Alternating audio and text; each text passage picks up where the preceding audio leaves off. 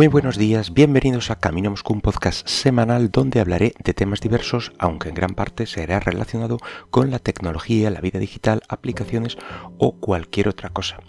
Este es el podcast número 136 del miércoles 6 de mayo del 2020. Aunque no lo parezca, eh, no es un podcast únicamente dedicado a Linux, pero es que últimamente pues al estar trabajando día a día con mi equipo, con Linux instalado, pues eh, voy encontrando cositas y bueno, me intereso más por las noticias que hay y encuentro más para, comentaros. Como decía, vamos a hablar de una iniciativa impulsada por Alan Pope, eh, que es un desarrollador en Canonical, que es la empresa matriz de Ubuntu, ya lo hemos comentado alguna vez, y bueno, Ubuntu y todos los demás sabores. Esta iniciativa se llama Make a Linux App eh, cuya URL es makealinux.app. Normalmente hablo, cuando hablo de Linux en este podcast, eh, es con intención de, bueno, pues promocionarlo, hacerlo llegar a cuanto más gente mejor, de alguna manera normalizarlo entre los usuarios civiles, vamos a decirlo. Pero el de hoy va orientado a otro, público, al, desarrollador o usuario más experto de, Linux. Eh, Alan Pope comentaba que no necesitamos más distribuciones de Linux, eh, así que deja de hacer distribuciones y crea aplicaciones. Yo estoy bastante de acuerdo con él, ya que, bueno, vale que él trabaja en la distribución que, dentro del relativo poco impacto que tiene Linux como sistema operativo de escritorio, pues es una de las eh, Ubuntu es una de las eh, distribuciones que más relevancia tiene. Y bueno, pues podemos pensar que dice esto para quitarse de alguna forma competencia de encima, mm, pero yo creo que simplemente está planteando una, realidad. Una de las grandezas que tiene Linux es que puede escoger mm, cualquier distribución, no estar de acuerdo con algo, algún trozo, mm, en fin, cualquier cosa, replantearlo y crear tu propia distribución basada en la primera. Pero ha llegado un punto en que vemos un panorama lleno de refritos y con poca o ninguna innovación o aporte realmente interesante en gran parte de ellos. Y yo creo que al final pues eh, crea más confusión. Mm, no solo a los que estamos ya eh, metidos en este lado oscuro, sino eh, para posibles nuevos usuarios que si un usuario que ya hace el enorme esfuerzo de decir, vale, pues me voy a pasar de, Windows e instalarme Linux, por la razón que sea, pues le toca una búsqueda, buscar en foros o alguien eh, que ya esté dentro que le recomiende la mejor distribución de Linux. Con el paso de los años, pues he ido probando muchos sabores de este sistema operativo. Eh, he pasado por Red Hat eh, cuando Red Hat era libre, por SUSE, del que guardo la verdad que un buen recuerdo Creo que también he llegado a tener Linux Mint. Eh, algún mini Linux tipo Poppy Linux o algo así.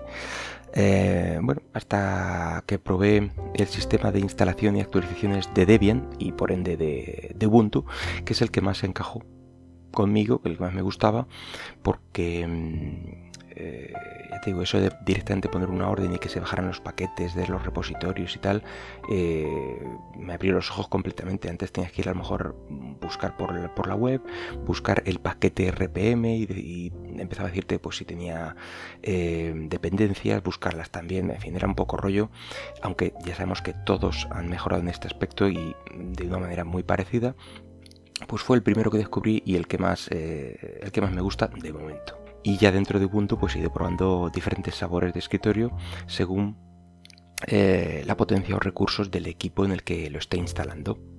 Aunque he de reconocer que, las ganas de probar otras, otras distribuciones pues nunca se van, están ahí. Y la verdad es que ahora a, mí particularmente me gustaría probar pues cómo va OpenSUSE. Como decía, guardo buenos recuerdos de, la SUSE original eh, y me gustaría ver qué tal, qué tal va ahora. O también Elementary OS, eh, es una distribución de la que se está hablando últimamente y tiene un aspecto muy pulido, buenas aplicaciones y bueno, mm, este, este par de aplicaciones por, decir unas. Pero vamos, siempre estás ahí queriendo probar algunas. Pero bueno, no deja de ser eso, mm, una ansia por probar novedades, etcétera. Realmente es tiempo que se podría invertir en, algo más fructífero que, es el final de todo este rollo que, os estoy soltando. Em, es que aparte de, este océano de, distribuciones entre las que elegir, pues otro de los problemas que podemos encontrarnos los usuarios de Linux es la cantidad eh, más reducida de aplicaciones para nosotros. Pero con esta afirmación pues no estoy de acuerdo al 100%. Eh, yo quizá la perfilaría con que hay pocas aplicaciones realmente pulidas. Eh, miras una aplicación no sé si gratuita, pero vamos, las aplicaciones que suele haber o que suele ver en, Windows o en, Mac y pues eso, todo en su sitio, muy bien colocado y sus equivalentes em, en Linux, que no es el mismo programa, pero bueno, digamos que podría ser eh, lo que podrías llegar a usar en vez del anterior, pues en algún caso solo en algunos casos, pues te encuentras aplicaciones, eh, pues eso, parece que no, ha habido un, trabajo de, diseño demasiado pulido, está todo puesto ahí, o simplemente es un clon eh, a falta de funcionalidad. Por poner un ejemplo, en los editores de imágenes, pues en el mundo Linux hay muchísimos, pero que merezcan la pena. Eh, si quieres probarlos, pues eh, no hay realmente tantos. Yo voy a decir tres, por ejemplo. GIMP, que podría ser el, el equivalente o lo más parecido al Photoshop en el mundo libre uno que se llama Pinta, que podría equivaler, a mí me lo recuerda bastante al Paint.net, que también es eh, software gratuito para, para, Windows, y otro que he probado, eh, Color Paint, que eh, a mí me recuerda mucho en la pinta que tiene el, el antiguo Paintbrush, que ya no sé cómo se llama en Windows, no sé si Paint también, o PBrush, o en fin, el antiguo editor de, de imágenes que venía con todas las distribuciones de Windows, bueno, con todas las versiones de Windows y eso de lo más a menos pulido, porque, como digo, GIMP está, bueno, yo considero que está bastante pulido, el pinta queda un poquito menos, tiene por ahí alguna cosa, aunque bueno, el aspecto es bueno, y el Color Paint este, eh, en fin, podrían darle una vueltecita a iconos, a, colores, a localización de los, botones, etcétera. Pero bueno, es, eso es a lo que me refiero precisamente.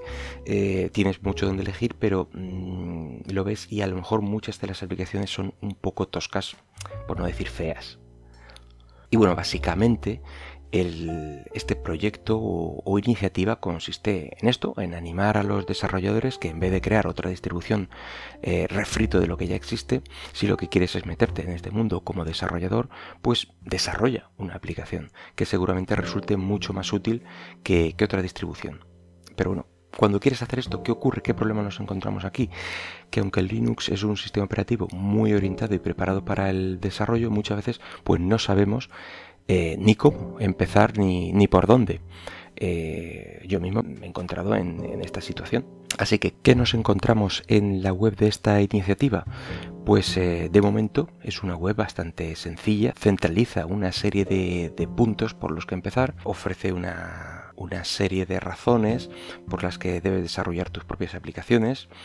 Eh, como por ejemplo, si haces una aplicación que a ti te hace falta, pues es probable que alguien más tenga esa misma necesidad. Eh, de alguna manera aprendes a colaborar en proyectos libres eh, y con una comunidad de desarrolladores para este sistema. Amplías el ecosistema de, aplicaciones. las nuevas aplicaciones pues inspiran a otros desarrolladores y de alguna forma estás ayudando a la siguiente generación de aplicaciones de Linux. Eh, evidentemente aprendes nuevas habilidades, eh, te hace ser creativo, ya que desarrollar aplicaciones es principalmente un esfuerzo creativo y bueno, pues puedes llegar a ganar algo de dinero. Es un mito esto de que los desarrolladores en Linux pues no ganen dinero. Hay diferentes formas de poder recibir eh, algo de dinero por tus aplicaciones y quién sabe, quizá la tuya merezca la pena.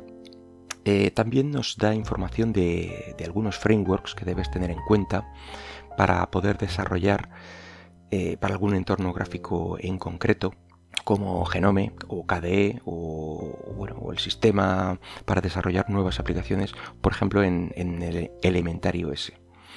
Encontraremos pues, enlaces para comenzar con estas herramientas y frameworks y puedes echar un ojo a la que te parezca más interesante para, comenzar.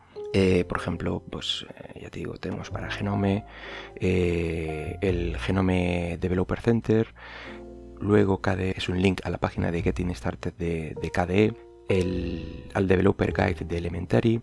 También ofrece para Electron o Ubuntu Touch, aunque yo de Ubuntu Touch no sé cómo va la cosa. ¿eh? Mm, bueno, pero de estos dos también ofrece información, así que eh, puedes echar un ojo. Bueno, también hay eh, algo de información sobre los diferentes sistemas de distribución, ya que si haces una aplicación, bueno, pues al final tienes que poner en algún sitio para que llegue a la gente. Eh, y así te, ofrece mm, links a Flatpak y, bueno, algo de información de cómo empaquetar estas aplicaciones, a Snapcraft, a AppCenter, AppImagen, y bueno, eh, una serie de, de consejos también, como, bueno, el más obvio ha sido que que intentes apuntar al máximo número de distribuciones de Linux.